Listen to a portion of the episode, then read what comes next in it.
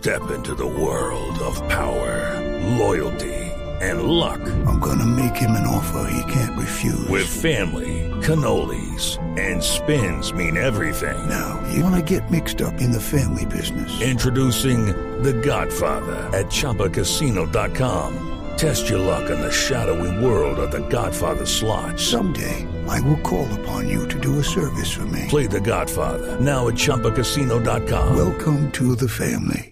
No purchase necessary. VGW Group. Void where prohibited by law. 18 plus. Terms and conditions apply. Somos muy distintos. Tito. Bueno, Ya, vamos a hablar de un tema. Me regreso a mi tema, qué pena. Muy bien, hereje. Sí. Bueno, muy bien. Qué pena, Edgar. Vamos a hablar de la prevención. Digamos que siempre es importante tomar medidas frente a cualquier cosa. Y hoy nos vamos a ocupar de, de un tema que no es fácil.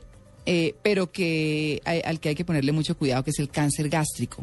Eh, Se ha convertido en la causa más frecuente de muerte en Colombia porque una de cada 30 y- 325 personas sanas que viven en Bogotá sufre la enfermedad. Así que una de 325, así que haga la cuenta. Es alto, ¿no? Mucho. Muchísimo. pues- Bueno, pues vamos a hablar con el doctor Fabián Emura, director general de la octava campaña de prevención del cáncer gástrico. Doctor Emura, ¿cómo le va? Buenos días. Eh, bueno, bastante bien aquí escuchándolos y es un placer siempre estar con ustedes. Bueno, muchas gracias. Cuéntenos cómo se previene el cáncer gástrico, porque con esa cifra que acabamos de leer queda uno como preocupado. Eh, bueno, el cáncer gástrico, eh, digamos que la única manera de prevenirlo es, eh, dado que la enfermedad no da síntomas, ningún síntoma, es decir, una persona puede estar en plenas facultades, eh, con, gozando de plena salud, y el cáncer gástrico estar creciendo dentro de su estómago. ¿Y uno cómo se da cuenta entonces, doctor? No hay manera de darse cuenta, eh, digamos, con, con los síntomas que presenta alguien. Por Mm. ejemplo, una gripa, es, es muy fácil identificar una gripa porque hay tos, malestar general, fiebre, eh, moquera, etcétera. Pero el cáncer gástrico no hay ningún síntoma. Mm. Pero eh, digamos que esto no debe causar ninguna alarma eh, eh, en el sentido de que eh, hay una manera de diagnosticarlo tempranamente que es la endoscopia de vías digestivas altas. Eh, permítame hablar algo muy corto de acerca de la endoscopia. La endoscopia usa unos aparatos, una cámara súper de, de av- avanzada tecnología para ver el estómago por dentro. Y de esta manera se puede identificar el cáncer gástrico tempranito, inclusive cuando tiene 3 o 4 milímetros.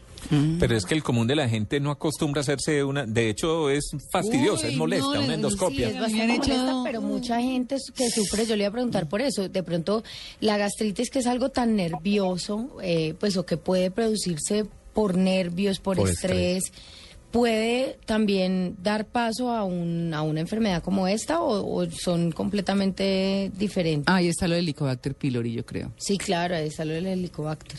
También se ve en la endoscopia. ¿Aló? Sí, señor, ¿nos escuchó? No les escuché la pregunta. ¿La podrían repetir?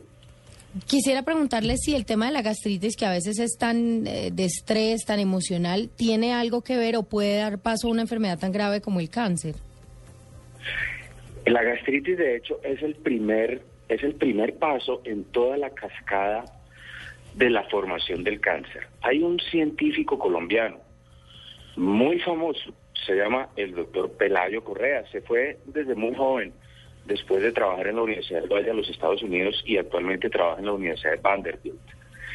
Él descubrió un avance mundial en el cáncer gástrico que es el proceso de la cascada de la, de la carcinogénesis gástrica, empezando por la gastritis. Resulta que la gastritis mal cuidada evoluciona a un proceso adicional que se llama la gastritis crónica.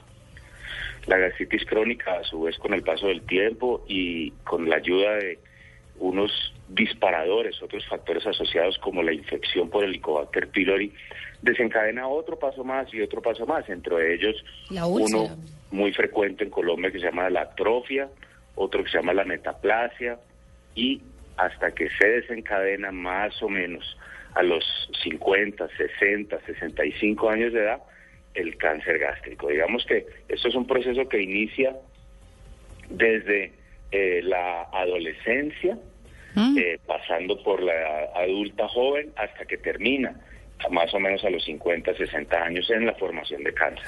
Pero entonces, ¿cuál es la recomendación? Porque si es silencioso, si uno no se da cuenta, si no tiene síntomas, si uno no tiene ni idea, ¿qué? ¿La recomendación es hacerse estas endoscopias regularmente o qué?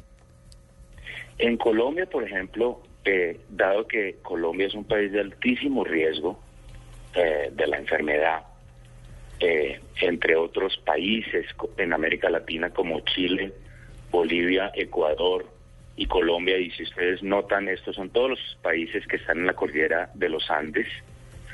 En Centroamérica, por ejemplo, Costa Rica, también un, país montañoso.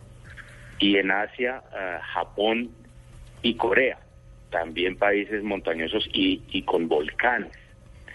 Estos países tienen la más alta incidencia en el mundo. Ahora bien, la, la endoscopia de vías digestivas en estos países, incluido Colombia, se recomienda hacerla aproximadamente a los 40 años de edad, hayan síntomas o no hayan síntomas. ¿Cada cuánto? Sí, eso iba a preguntar. ¿Cada cuánto? ¿Cada cuánto? Esa pregunta está muy buena. Siempre me la hacen los pacientes. Eh, a los 40 años, la primera.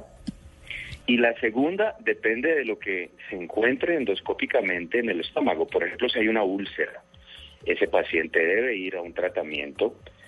Si tiene Helicobacter pylori, tomarle los anti- tomarse los antibióticos necesarios para erradicar la bacteria y usualmente un control al año o al año y medio. Ah, bueno. Si hay un cáncer, obviamente el paciente hay que operarlo. Si es un cáncer temprano, también hay una muy buena noticia que el cáncer temprano puede ser operado por endoscopia. De hecho, en Colombia somos pioneros en Latinoamérica en la ah, en el tratamiento endoscópico del cáncer gástrico a través de endoscopia, a través del instrumento se mete el instrumento, se saca el cáncer por la boca.